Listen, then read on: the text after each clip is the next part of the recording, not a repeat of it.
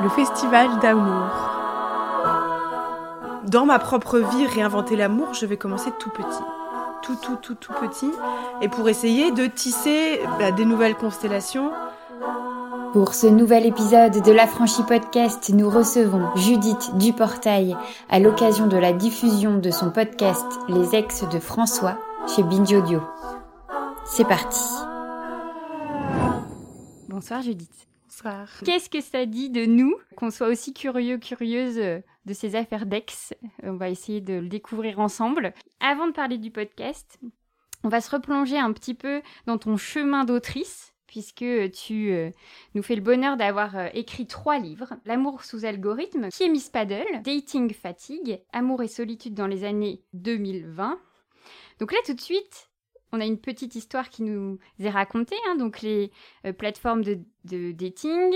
Miss Paddle, on va se rendre compte qu'elle a euh, un rôle très important dans ton histoire amoureuse. Et puis ensuite, une fatigue amoureuse de se dire euh, non, en fait, vous me saoulez tous, toutes, on arrête, en fait. D'aller chercher comme ça dans ton intime pour créer quelque chose de plus large et de collectif. Est-ce que c'est un plan que tu as depuis le début? C'est-à-dire que euh, euh, tu t'es toujours vu en fait aller chercher en toi-même en fait une matière et te dire que à partir en fait de ce que toi tu vis, il y a quelque chose d'intéressant pour tous et toutes? Je pense que enfin ça va peut-être paraître un peu euh, présomptueux comme réponse, mais je pense que tout à partir du moment où on décide de créer quelque chose, que ce soit un livre, un podcast, une peinture, après je, je sais pas comment travaillent les peintres, mais qu'on décide d'essayer de raconter quelque chose, que ce soit des mots, un film, on s'inspire toujours des émotions qu'on a vécues. Et même si, si j'avais écrit que des romans ou que de la fiction, je pense que je serais quand même ma, matière première parce qu'on s'inspire de, des grandes déceptions, des, des, grands amours, des grandes claques, enfin tout ça. Euh, je pense qu'il faut traverser la vie pour pouvoir euh, raconter quelque chose. Après, moi, du coup, euh, j'ai fait le choix de le faire de façon complètement assumée, transparente, parce que je faisais aussi un métier de journaliste. Mais pour moi, ma démarche, elle n'est pas tellement différente de celle de n'importe quelle autrice, en fait, je pense, sincèrement. Et il y avait, je pense que à chaque fois, j'ai écrit un peu les livres dont j'avais besoin. parce que je vivais des choses, je traversais des choses très fortes. Euh, face auxquelles j'avais pas forcément de réponse et donc j'allais les une moi j'ai une, ma façon de gérer une façon de gérer l'anxiété c'est d'accumuler du savoir.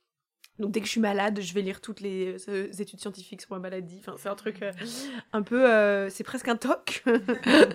Mais donc du coup c'est un peu ma façon aussi de de de, vivre en fait et de gérer de ce que c'est qu'être vivant quoi donc euh, pour moi, ça, s'est venu euh, extrêmement instinctivement que d'écrire comme ça. On a l'habitude ces dernières années d'entendre parler de l'autofiction. J'aurais pas dit que c'était ça, parce qu'on n'est pas sur du roman, on n'est pas sur enfin, une, un semblant de fiction, parce que euh, souvent on est un peu dans un trouble où on ne sait pas exactement ce qui est vrai de pas vrai. Mhm. Donc là, là, en y réfléchissant, je me suis dit qu'on était même sur de l'auto-analyse. En fait, il y avait quelque chose vraiment de très concret en fait à s'étudier soi-même, quoi. Ça s'appelle même de la self-theory, si on veut se la péter un peu. Mmh. Euh, ça, part de, je crois que c'est euh, Maggie Nelson qui est la première à avoir théorisé ça. je je, pense que je trouve. Alors après, je veux pas non plus méprisante envers les auteurs et les autrices d'autofiction, parce qu'il y a des choses très belles et très puissantes qui ont été écrites. Mais j'avais, j'avais envie de de pas me cacher derrière euh, des, je sais pas, de, le, prétexte de la fiction. Peut-être qu'un jour je le ferai, hein, parce qu'il y a des choses du coup dont je parle. Il y a quand même des choses dont je parle pas parce que parce que je, comme tout est vrai, il y a des trucs quand même que je dis pas. Mais euh, ouais, j'avais envie d'aller plus loin j'avais envie de prendre plus de risques. Et il y avait aussi un... Et c'était pas que par bonté d'âme, hein, c'était aussi en me disant, euh, quand j'ai commencé à travailler sur l'amour sous algorithme, en me disant, si tu veux, euh, toi, Judith, euh, si tu estimes que tu as quelque chose à dire, à apporter dans le paysage de tous les auteurs et les autrices qui existent, il va falloir peut-être donner vraiment quelque chose. si tu... Ouais, je, sincèrement, j'ai un peu la conviction que si tu veux qu'on s'intéresse à toi, qu'on lise ton travail, ton, tes petits, enfin non, c'est pas des petits états d'âme, mes états d'âme qui sont aussi, eh bien, je pense que il faut que ça aille plus loin qu'un post Instagram avec des filtres qui, qui te mettent en valeur et où tu inventes que de la fiction partout. Du coup, tout ce qui est un peu bah, pas enfin, qui va être un peu négatif pour toi, tu peux le cacher, et puis l'honneur est sauf. Je pense mm. que tu peux pas t'en sortir avec l'honneur sauf. Après, ce qui est pointu, en fait, et précis, c'est que oui, tu vas euh, t'utiliser comme matériau premier, mais en même temps, tu vas aller chercher, comme tu le disais, des savoirs. En fait, tu vas t'entourer euh, de théoriciens, de théoriciennes, euh, de chercheurs, chercheuses, et qui vont aussi, en fait, accompagner une réflexion plus profonde, parce que parfois, ben, on n'est, on n'est pas en enquête de nous-mêmes comme ça tous les matins. Mm. Et donc, euh, d'aller, de pouvoir, en fait, se permettre une certaine distance et un recul, ça demande déjà un certain travail. Ce qu'on voit dans ton déroulement, c'est quand même des choses difficiles Enfin, moi, Miss Paddle, euh, il a été. Enfin, c'est un podcast puis un livre qui a été quand même assez fort parce que tu nous confies la raison de, l'arrêt d'une grande histoire d'amour. Enfin, ce que toi, tu vis comme une grande histoire d'amour. Puis les dating fatigue qui vient aussi. Euh, bah, nous montrer que c'est dur, en fait, que notre génération, alors sans doute d'autres, mais bon, on est de la même, donc on va dire notre génération, mhm. elle a dur. Elle a dur d'aimer, de se faire aimer, d'être dans des histoires sereines, euh, des choses qui qui demanderaient pas autant d'énergie, en fait, à construire, déconstruire, reconstruire. D'être son propre matériau, comme avec François, toi-même, en fait, tu as un regard sur ton histoire amoureuse qui pourrait montrer euh, du systématisme. Est-ce que tu as remarqué euh, des choses comme ça qui peuvent être un peu ah oui, bien sûr, bah, de, de, décortiquer moi par rapport à mes histoires d'amour au début. Euh, je pense que c'est parti d'un grand espoir d'être dans une espèce de mélasse euh, amoureuse et d'être euh, traversée entre des désirs peut-être un peu même stéréotypés, un peu à l'ancienne, avec lesquels j'avais grandi, puis une, forme de romantisme puis des aspirations aussi à être libre, à être euh, à beaucoup travailler, puis à, à ce qu'on me fasse pas chier, puis à être dans des relations égalitaires. Tout ça dans un espèce de, de paradoxe en fait dans lequel je pense on est beaucoup à se débattre dans, dans ma génération, dans notre génération ou même voilà. Et, euh, et au début quand, quand je quand j'ai quand je suis sortie de l'histoire d'amour toxique que j'ai eu que je raconte avec euh, Miss Paddle où je ce qui a été une énorme claque pour moi parce que je croyais vraiment que c'était c'était parti c'était l'homme de ma vie c'est un peu en tout cas une des personnes avec qui j'allais rester très longtemps, euh, l'idée d'aller étudier mes patterns, mes, mes, blocages, etc., de faire un gros travail de thérapie, je me suis dit génial, je vais comprendre ce qui va pas chez moi, je vais progresser, je vais devenir une meilleure personne et puis après je vais pouvoir retomber amoureuse. Et ça, euh, je pense que euh, c'est un mensonge qu'on donne, qu'on qu'on qu'on donne aux célibataires qu'on donne aux femmes pour sous-entendre toujours quelque part que si on n'arrive pas à se mettre en couple, c'est quand même toujours qu'on a un petit souci quelque part. Pas qu'il faille pas aller en thérapie. Hein. Mais euh, donc ce regard un peu lucide sur mes patterns, au début, j'étais très sévère. Et maintenant, euh, c'est ce que je raconte dans les ex de François. Et maintenant, je me dis, je, suis très contente d'avoir fait ce travail, d'avoir évolué. Mais ne venez pas me faire croire que c'est à cause de ça que euh, je suis pas dans un couple traditionnel aujourd'hui. c'est à cause du patriarcat, c'est à cause de du fait qu'aujourd'hui les femmes ont majoritairement une, longueur d'avance, mais c'est même plus une longueur, c'est, je sais pas, sur euh, une grande majorité des hommes hétéros quand même qui sont encore dans une posture très défensive par rapport aux, révolutions euh, sociétales. Euh, c'est parce que dès que si tu refuses de, de quand tu rentres dans un couple, les, les statistiques le prouvent, c'est terrible tes rêves passent au second plan. Euh, et quand l'enfant arrive, c'est encore pire. C'est pour tout ça euh, qu'en fait c'est si compliqué aujourd'hui, en partie, euh, bah, de trouver, de se démerder entre nos désirs et nos aspirations et, nos paradoxes. Je, pense qu'il faut pas surpsychologiser ce qui nous arrive. On est à un moment de l'histoire, de, la vie où du coup, depuis MeToo, je crois, enfin je crois que moi j'ai vraiment vu la, la différence dans mes relations intimes, ça a été au moment de MeToo, où tout d'un coup, les choses ont vraiment changé, même avec les hommes de mon entourage, ou même dans, nos familles, où le discours, tout d'un coup, c'est euh, chargé de quelque chose qui, euh, moi, je, ne sentais pas autant. Et, je pense que c'est pas si souvent, ou peut-être c'est un leurre pour moi dans l'histoire, que la politique a eu autant d'impact dans nos vies intimes et vraiment. Euh, et c'est vrai que parfois c'est un peu désespérant et parfois moi je, je, vais être honnête, parfois je regrette l'époque où j'étais pas si éclairée. Mais, après c'est une, pensée qui me traverse. Mais, mmh. Non, on peut, on pourra pas. il suffit pas de passer des heures chez le psy pour euh, pour corriger tout ça. C'est vrai. Il y a, il y a quelque chose qui est au-delà de nous. Mmh, qu'il faut accepter. Ouais. c'est ce Ou travailler à, justement se révolter contre. Mais mmh. mais c'est voilà. je pense qu'on nous fait beaucoup croire que c'est aussi de notre faute en tant qu'individu, ce qui est pas vrai. Et ça, euh, tout le discours, euh, ça fait partie enfin, des premiers épisodes, notamment euh, sur le fait d'être célibataire et, et, de comment on est d'un côté le côté, enfin le fun en fait des couples parce qu'on peut nous raconter des histoires, mais aussi on le fait un peu exprès parce qu'on s'arrange pas bien, parce qu'on est trop exigeante, parce que, enfin tout ce discours là, il est quand même extrêmement présent euh, dans notre société, et encore maintenant, hein, ça n'a pas du tout euh, été révolutionné, de se dire, euh, bah, on est fort jugé en fait par nos situations amoureuses quand elles sont pas le couple hétérosexuel qui est en train de s'engager sur une maison, un enfant, etc. Et, et ces endroits-là, en fait, je pense qu'on les changera pas de sitôt, malheureusement. Mais par contre, la façon dont nous, on peut les accepter et on se les prend, en fait, c'est là où la révolution, elle peut vraiment être euh, intéressante. C'est de se dire, bah en fait, euh, je suis pas et le clown de service. En fait, mes histoires, elles ont un impact. C'est pas juste pour vous distraire. Et de l'autre côté, euh, en fait, arrêtez de m'en parler, quoi. Tout simplement, mais taisez-vous. je pense qu'on peut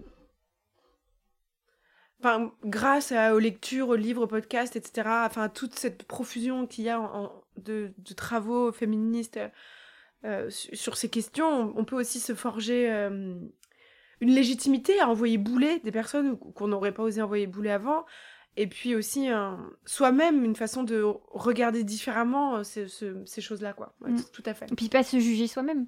En fait, être bien dans ses baskets, en fait. Parce que au final, il n'y a que comme ça qu'on va s'en sortir. C'est enfin, il y a quelque chose euh, de se soutenir soi-même, en fait, je pense, de pas attendre non plus d'une société qu'elle le fasse pour nous. Et parce qu'on voit bien que là, ça a été quand même. Je, me méfie un peu du, discours. Je suis d'accord, hein, bien sûr, il faut l'amour de soi, c'est quelque chose d'essentiel.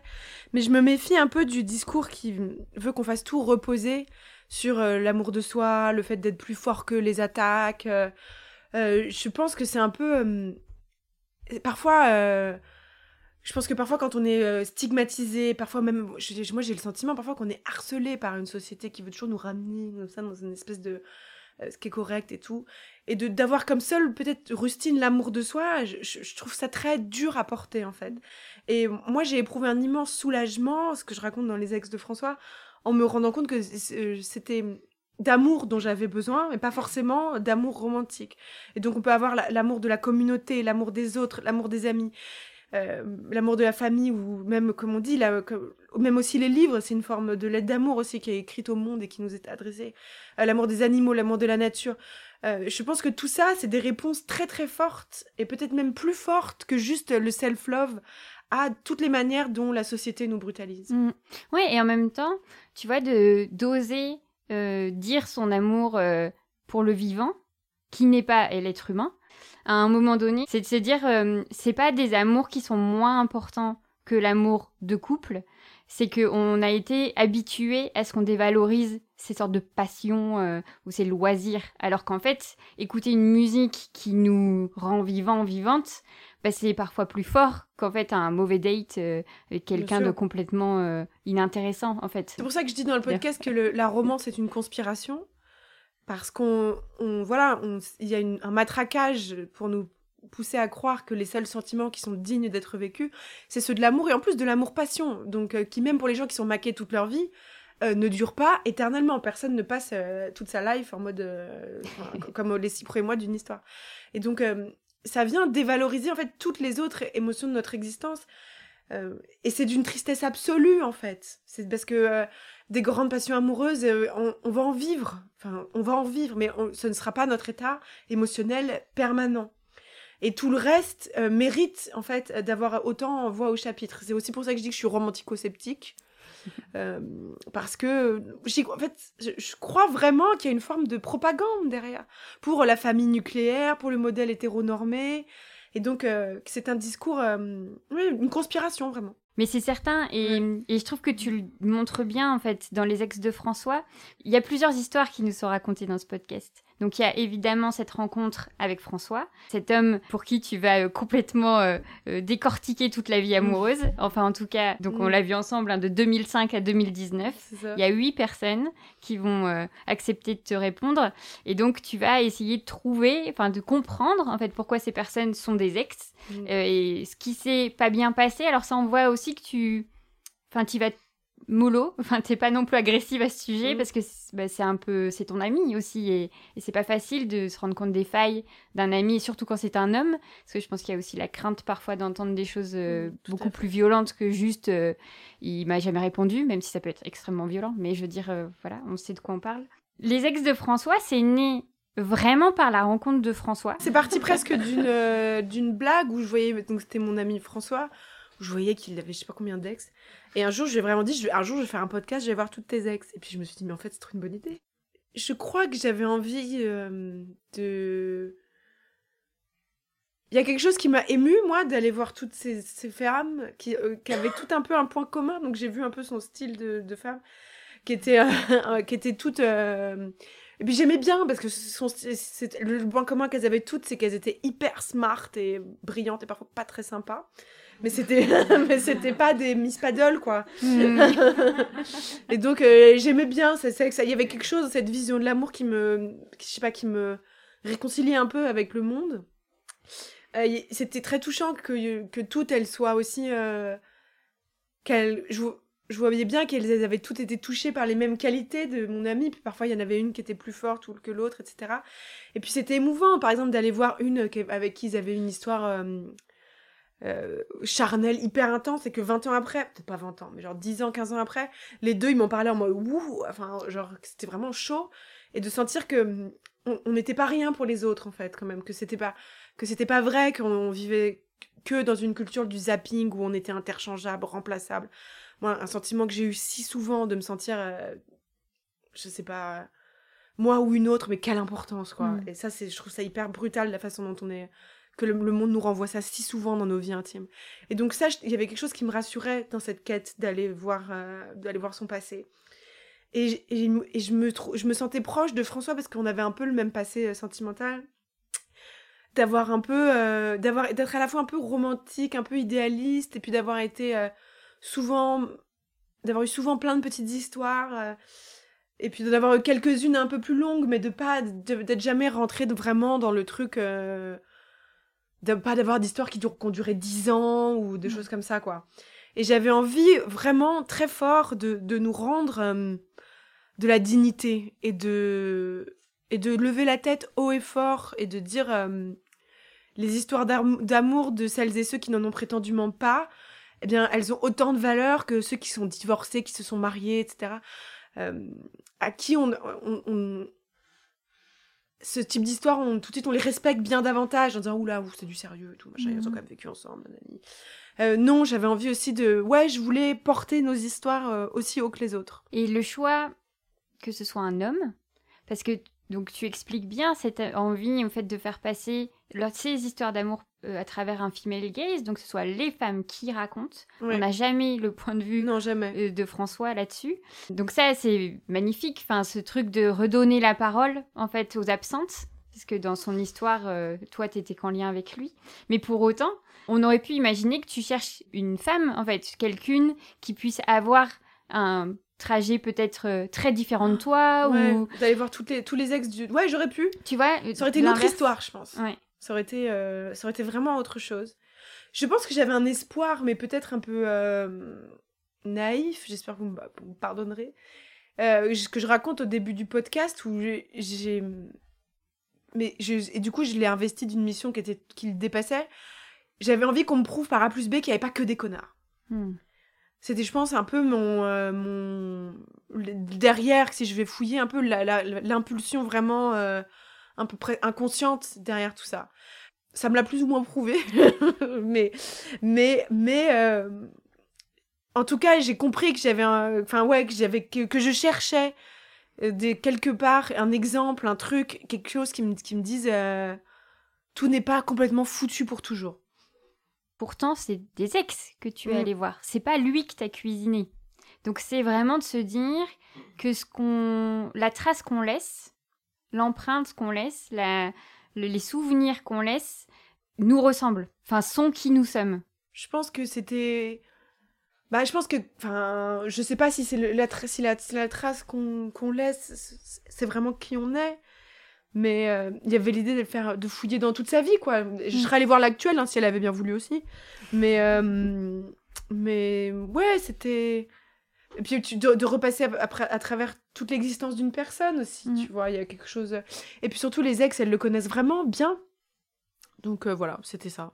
Oui, mais de ce fait, enfin, il y a quelque chose des histoires qui se sont terminées, on laisserait en fait des, moments de nous, des choses de nous, de notre identité, qui font que une personne, bon toi, qui irait toutes les voir, se ferait une idée même sans nous connaître en fait. Notre passé, notre présent, tous les gens qu'on a marqués, euh, ils ont dans leur cœur, dans leur âme, dans leur mémoire, on peut appeler ça comme on veut, une version de nous-mêmes. Alors ils nous dérobent rien, mais euh, de ce qu'on leur a apporté, de ce qu'on leur a donné, de comment euh, on les a aidés à se construire. Et d'ailleurs, c'est ce que raconte la neuroscientifique. Donc, nous, moi, tout le monde, on existe en parallèle de, de, multiples versions et c'est très, très beau. Enfin, je crois que c'est quelque chose de très beau. Et c'est ce que raconte la neuroscientifique que j'ai interviewé dans le podcast c'est que quand on laisse une impression très forte à quelqu'un, ça s'imprime dans ses circuits neuronaux de sa mémoire et ça, ne disparaît jamais. Euh, c'est pour ça que je, raconte que, nos ex sont un peu, mais aussi les amis ou, ou je sais pas, les gens qu'on a beaucoup aimés, euh, sont un peu comme des constellations d'étoiles, c'est-à-dire des, constellations de, réseaux neuronaux. Et ils s'effacent jamais, juste parfois ils se rallument quand on pense à eux ou quand quelque chose nous fait penser à eux. Mais ça ne disparaît pas, on, ne disparaît pas. Et c'est ça, je trouvais ça très beau, ouais. C'est ça, je trouvais ça. Je trouvais qu'il y avait quelque chose de très apaisant mm. et de se dire que mm, toutes nos relations ne sont pas une multiplication d'échecs parce qu'elles se terminent, euh, que c'est juste d'autres constellations qu'on va aller tisser. Je, ouais, je trouvais qu'il y avait quelque chose de très juste dans cette définition aussi de ce que sont les rencontres et les amours parce que on est tenu aussi à un idéal qui est impossible de se dire il faut que ça dure le plus longtemps possible, il faut que ça dure toujours. Euh, est-ce que c'est vraiment ça euh, qui compte? Je, ne crois pas. Mm. Et puis c'est très déculpabilisant aussi. Mm. Parce que euh, tu, dans le podcast, tu prends l'exemple du parfum. Mm. Et c'est vrai que parfois, en fait, quand un parfum nous rappelle quelqu'un, quelqu'une, on peut se dire ah ben non mais pas encore 15 euh, ans plus tard quoi. Mm. Il peut y avoir ce truc là de se dire mais d'où tu sors? Enfin d'où ce souvenir revient? Après là c'est parfois heureux enfin je veux dire euh, euh, il y a des parfums ça nous fait un bon souvenir mais il y en a d'autres qui vont être plus violents en fait qui vont vraiment arriver comme une violence pour le coup et je trouvais que ce qui était intéressant c'était de montrer que c'est difficile de d'évacuer ce système neuronal qui s'était mhm. mis en place, mais que ce n'était pas impossible. Et donc tout le système euh, de penser à l'inédit, en fait, et que l'inédit vienne euh, rattraper les souvenirs anciens. Euh, je trouvais que c'était un moment, malgré toute technique et en, mhm. et en, effet très poétique, de se dire, ben les souvenirs traumatiques, les choses, parce que toutes les histoires qu'on a vécu dans ce cadre, ce fameux cadre horrible du patriarcat euh, et du capitalisme, mais on n'a pas que des bons souvenirs en fait de nos ex. Et j'ai apprécié en fait qu'elle précise, c'est difficile, mais on peut, oui, on peut créer remplacer, on peut avoir des souvenirs qui vont passer au-dessus. En fait. Oui, euh, c'est ça qui est assez tragique avec euh, le malheur, pardon, c'est un peu triste comme phrase, mais c'est ça qui est terrible quand on a vécu des événements traumatisants. On, statistiquement, on a plus de chances d'en revivre. Parce que, euh, c'est ce qu'explique un neuroscientifique, hein, c'est pas moi qui... Parce que notre cerveau euh, est finalement assez paresseux et va vers ce qu'il connaît. C'est pour ça que quand on est, par exemple, on a été victime de violence dans son enfance, on a beaucoup plus de chances de choisir un conjoint violent. Euh, parce qu'on va vers ce qu'on connaît. notre passé influence notre futur, si on n'y prend pas garde le plus possible donc c'est la question que je me pose moi quand je suis dans les quand je te parle avec cette neuroscientifique et que moi j'ai un, passé de je crois que je oui de brutalité un peu amoureuse comme plein de femmes hein, pas, mais oui un, peu un pattern aussi de retrouver dans des situations euh, qui sont brutales pour moi et de me dire euh, mais je me dis mais est-ce que euh, est-ce que mes souvenirs sont des ronces en fait qui vont toujours m'envoyer vers un chemin qui me rendra jamais heureuse?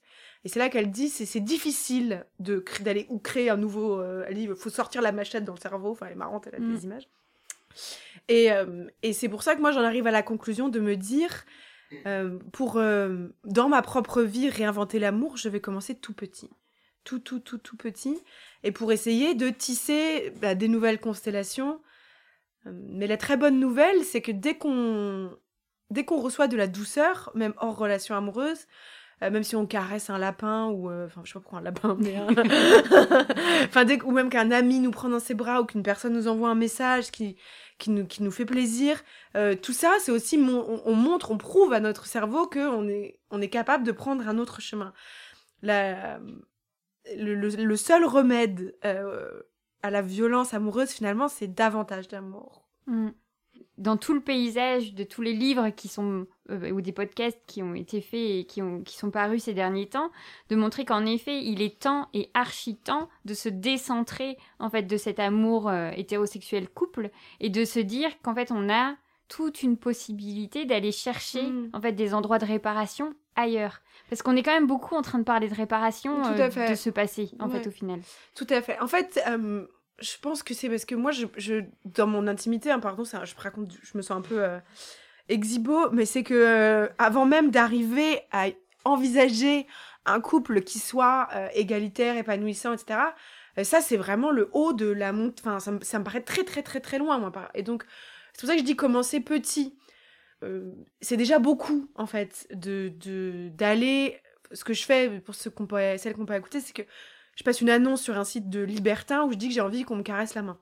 Juste. Parce que j'ai besoin de réparer des choses. Et je reçois, j'ai reçu des centaines de réponses très émouvantes.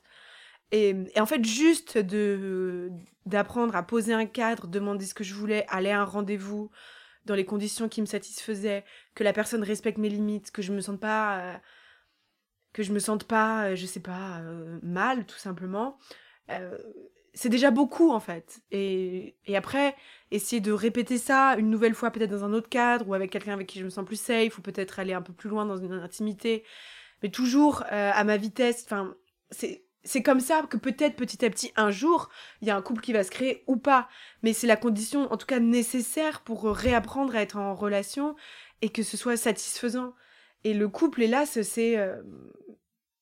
je sais pas si c'est possible sincèrement dans le fond de mon cœur je sais pas j'en sais mm. rien après, mm. c'est tout le chemin c'est ça qu'on a pu suivre en fait dans mm. tes travaux. Oui, c'est ça. Que de euh, algorithme à dating fatigue aux ex de François, en fait, on en arrive quand même au célibat. Oui. Heureux ou en tout cas euh, qui se qui questionne plein d'autres façons d'être dans du bonheur euh, euh, qui qui n'est pas marchandisé parce que le mm-hmm. capitalisme nous vend une sacrée image du bonheur dans l'idée de questionner en fait tout ce passé amoureux pour aller vers les futurs désirables parce que malgré tout en fait, la question, en tout cas nous ici dans le festival, c'était ça. Mm. C'est de dire, mais comment on imagine le futur? Il n'existe pas du tout. En fait, les œuvres ne nous les montrent pas, que ce soit le cinéma, la littérature, etc. Et donc, petit à petit, de voir comment chacun, chacune, surtout chacune, on, travaille en fait à se dire ben, qu'est-ce qui me rend heureux, heureuse, qu'est-ce qui vient réconforter en fait euh, tout ce que le patriarcat euh, est venu déglinguer. Ben oui, en fait, avoir une amie qui euh, qui a une place complètement inédite en fait euh, dans le cœur de l'amitié, euh, d'avoir en fait ces espaces de réconfort dans la nature, d'avoir tout ça en fait ça compte autant et je trouve que le, ce message là il est extrêmement beau en mm. fait parce que c'est simple. Ouais, on n'est pas obligé de renoncer à l'amour faut peut-être juste euh, ouvrir les yeux et se rendre mm. compte qu'il est qu'il prend plein de formes différentes. Exactement. Et moi, dans mes relations euh, sensuelles hétéro, euh, j'ai pris la décision de commencer petit, doucement et de et, un peu de loin. enfin, ouais. Parce que ouais voilà et un peu de loin quoi. Je restais de. Enfin, je pense que le célibat c'est la meilleure manière d'être en relation avec les hommes. Ah quand on écoute ces six épisodes, euh, c'est pas anodin. Euh, bon, évidemment, la façon dont tu, accompagnes euh, les découvertes autour de François, etc. Enfin, il y a quelque chose de très beau dans ta narration, etc. Est-ce que, enfin, tu commences à avoir vraiment un recul sur ce que tu as produit et des, des, retours en fait de personnes qui, je sais pas, ont, ont, créé la liste de leurs ex, ont essayé de se poser des questions? Parce que c'est vrai que pourquoi pas en fait vraiment le faire Je me mets à la table et je questionne euh, euh, mes ex, ou je demande à une copine de le faire ou à un copain de le faire, mais en tout cas d'essayer de voir ce que ça dit de moi. Est-ce que tu as eu des, ce genre de retour là Pas du tout, mais c'est une bonne ah. idée. C'est vrai que c'est une bonne idée. Après, je pense, faut euh, retourner voir que ceux qui euh, vraiment vous veulent du bien, quoi, qui sont des bonnes personnes. Ouais. pas obligé de retourner voir les connards. C'est une bonne idée, de même pour se rendre compte qu'on a vécu des choses et des belles choses et que euh, voilà, à la fin, moi, je, décide dans la liste de mettre une femme dont il a été très amoureux, mais avec qui il est pas, il s'est rien passé, en me disant que ça compte quand même. Enfin, aussi de voir toutes les fois où on a vécu, où on a été ému voilà, de se rendre compte qu'on a eu une vie probablement plus riche que ce qu'on croit. C'est toujours, je pense que c'est sans doute une bonne chose. Là, dans les projets futurs, comment on fait du pas à pas? On se dit, est-ce que le prochain pas euh, est déjà enclenché ou on est trop tôt par rapport aux ex de François Bah ouais, mon prochain pas, c'est bah, je vais écrire sur euh, ma grossesse. Je pense que du coup, euh, si j'avais pas fait tout ce chemin, ce travail je pense que j'aurais pas osé me lancer dans l'aventure de la maternité hors couple. Je préfère dire hors couple. Parce que euh, femme seule, c'est ce qu'on dit dans les clubs libertins, c'est pas ce qu'on dit dans le monde de la PMA. Euh, et puis solo, il y a cette, cette expression de faire un enfant seul, je pense qu'elle existe aussi pour nous faire peur, pour nous dire que dès qu'on est sans homme, c'est qu'on est seul. Et c'est pas vrai. Euh, on... C'est pas vrai, en fait, tout simplement. On est juste. on peut être on peut se créer ses familles et ses réseaux autrement.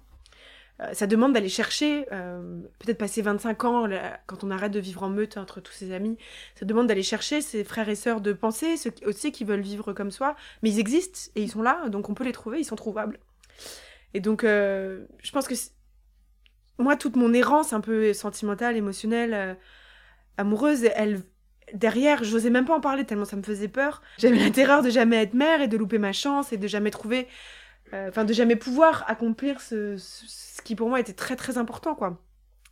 Et, euh, et je pense que sans le féminisme, euh, sans la politique, sans tout ce que j'ai lu, absorbé, j'aurais jamais osé prendre ce chemin de vie et et ouais, j'ai vachement envie d'écrire là-dessus, c'est sûr. Parce que je pense que ça va être la suite de la révolution amoureuse, les révolutions des familles. Et, c'est comme ça qu'on va pouvoir aussi euh, vraiment profondément changer le monde, changer les choses. Carrément le désinguer. Merci beaucoup Judith. Merci. Alors, heureuse?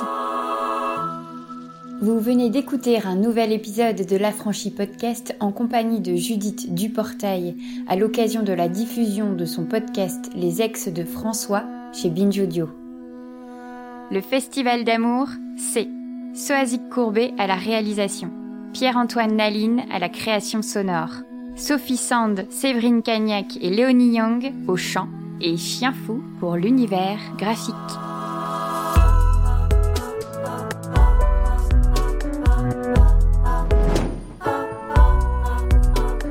Si tu réalises que la vie n'est pas là, que le matin tu te lèves sans savoir où tu vas, résiste Prouve que tu existes avec l'Affranchi Podcast.